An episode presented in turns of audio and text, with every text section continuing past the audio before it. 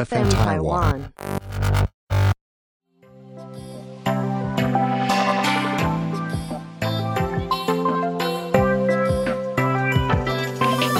What's up，各位兄弟姐妹，欢迎回到独生子的世界，我是 Frank，感谢大家收听我的 Podcast，大家的回馈我也收到了，在这边我也要特别感谢我的第一个 sponsor Walker Flocker Flame。OK，虽然我不知道你是谁，但是我在那个八八八的这个方案里面，我有说，就是如果你 donate 的话，呃，我会给你一些球卡的部分。那如果你想要，你也可以联系我的 IG 这样子。那我现在也创了一个新的 IG 去做更多的联系跟新未来的一些活动发布。OK，如果有兴趣的朋友呢，可以直接搜寻我的 IG 是 No Siblings 一二三 N O S I B L I N G 一二三。各位有任何的回馈或是意见呢，可以直接到我的 IG 私讯我的小盒子。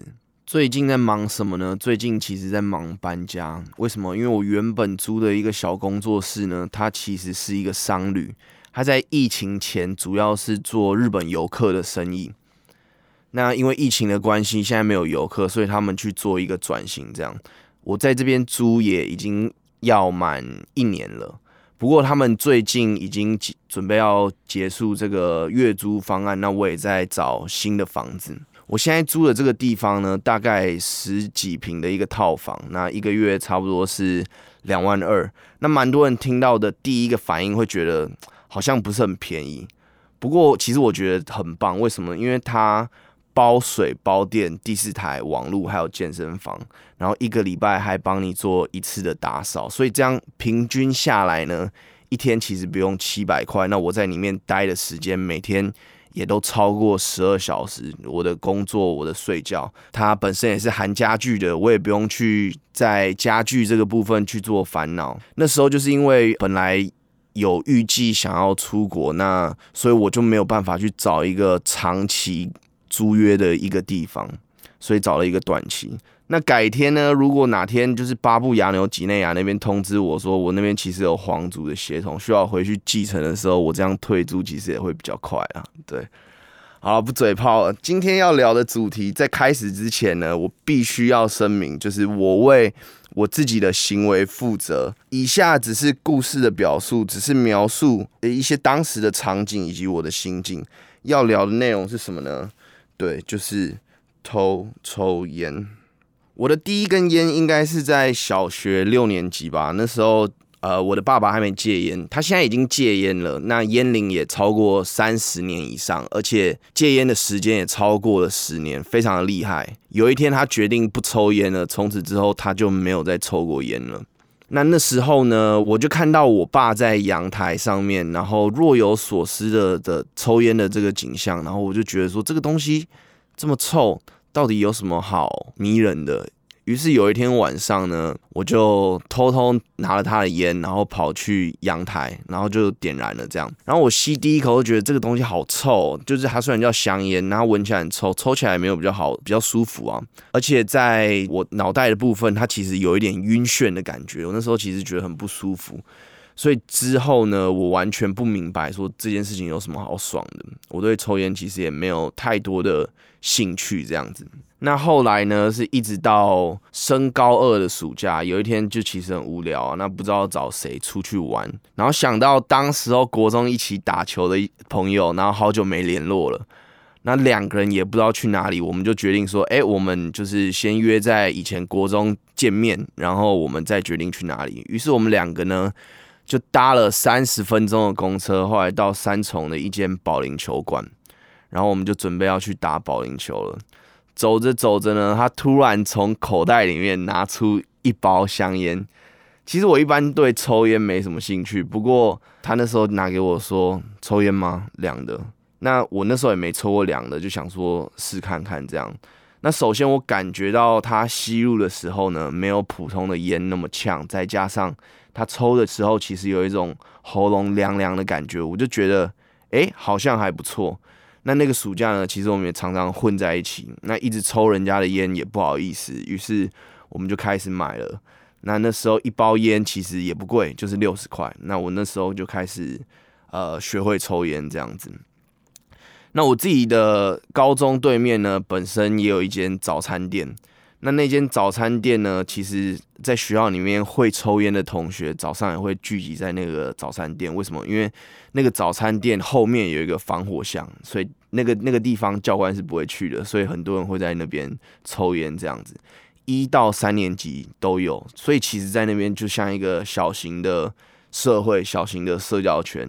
那会抽烟其实也算是一种社交认证，这样子。对，那在那边也交到了诶呃很多朋友啊。那其实抽烟的人也蛮大方，就是有时候会没有烟，那大家也会互相挡来挡去这样子，所以其实蛮温馨的啦。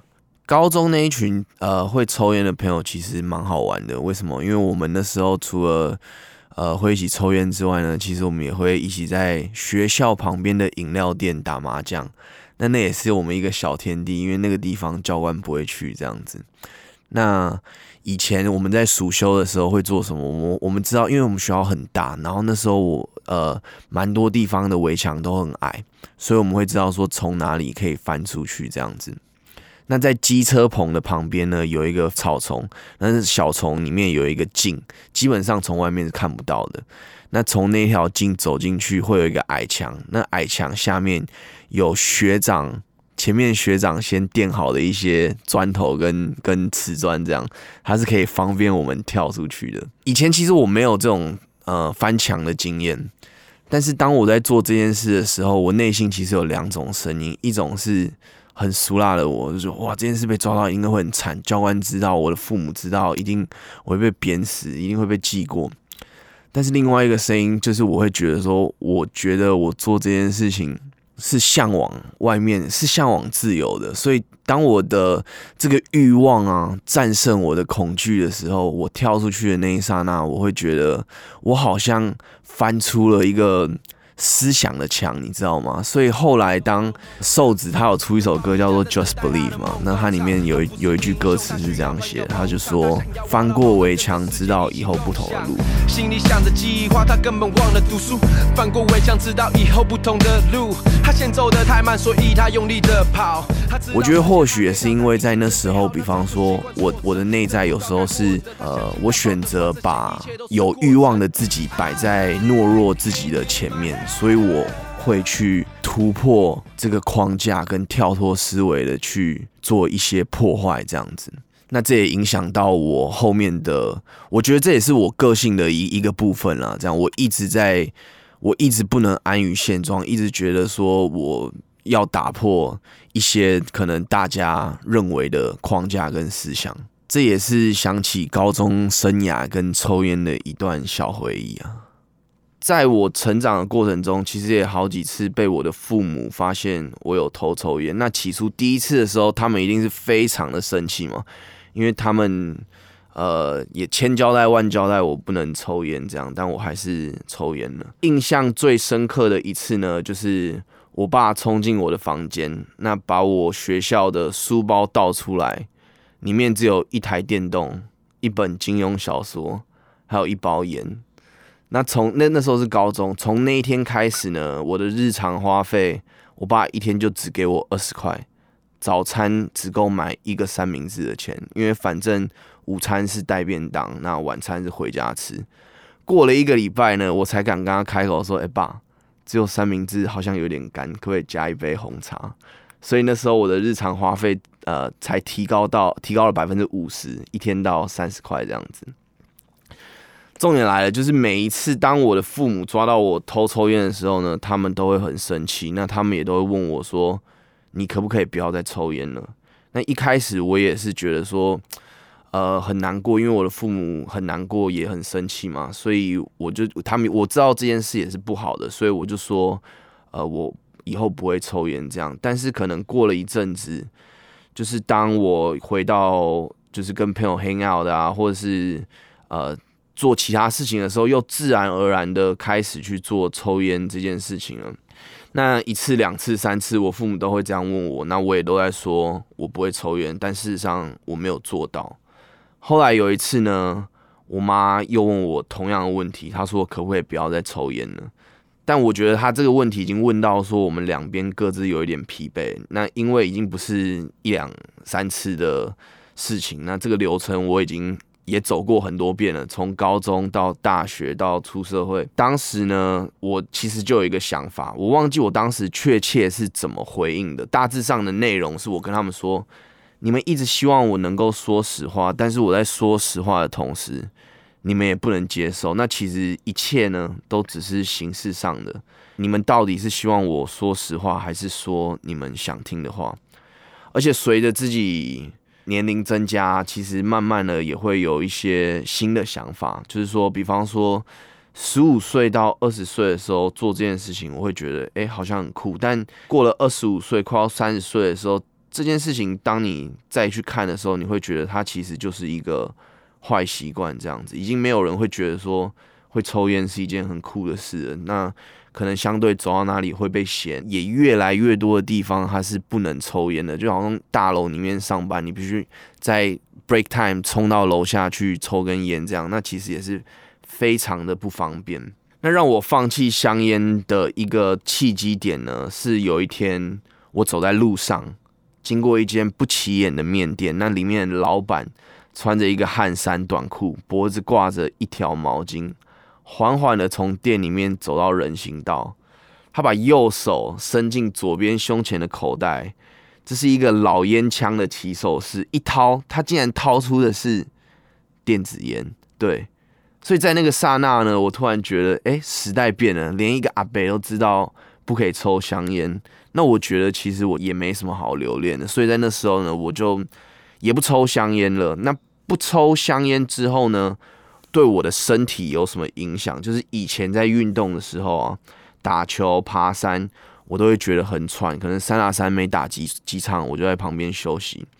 那爬山也是啊，就是爬没多久，我就会呃想要在旁边休息。但当我戒了香烟没多久之后呢，有一次我跟我的朋友去爬七星山，那那时候已经没有抽烟好一阵子，不夸张。整个过程呢，我一点感觉喘的感觉都没有，我的脚步是非常轻盈的，所以在爬山的过程，我发现我越爬越快，速度越来越快，因为我觉得，哎，我很久没有这种感觉，我就觉得很亢奋，我就一路冲到上面。那时候我大概比他们大概早上去了大概十分钟左右吧。说了这么多啊，其实就是要讲两个核心的概念，就是以前会觉得抽烟是一件很酷的事情。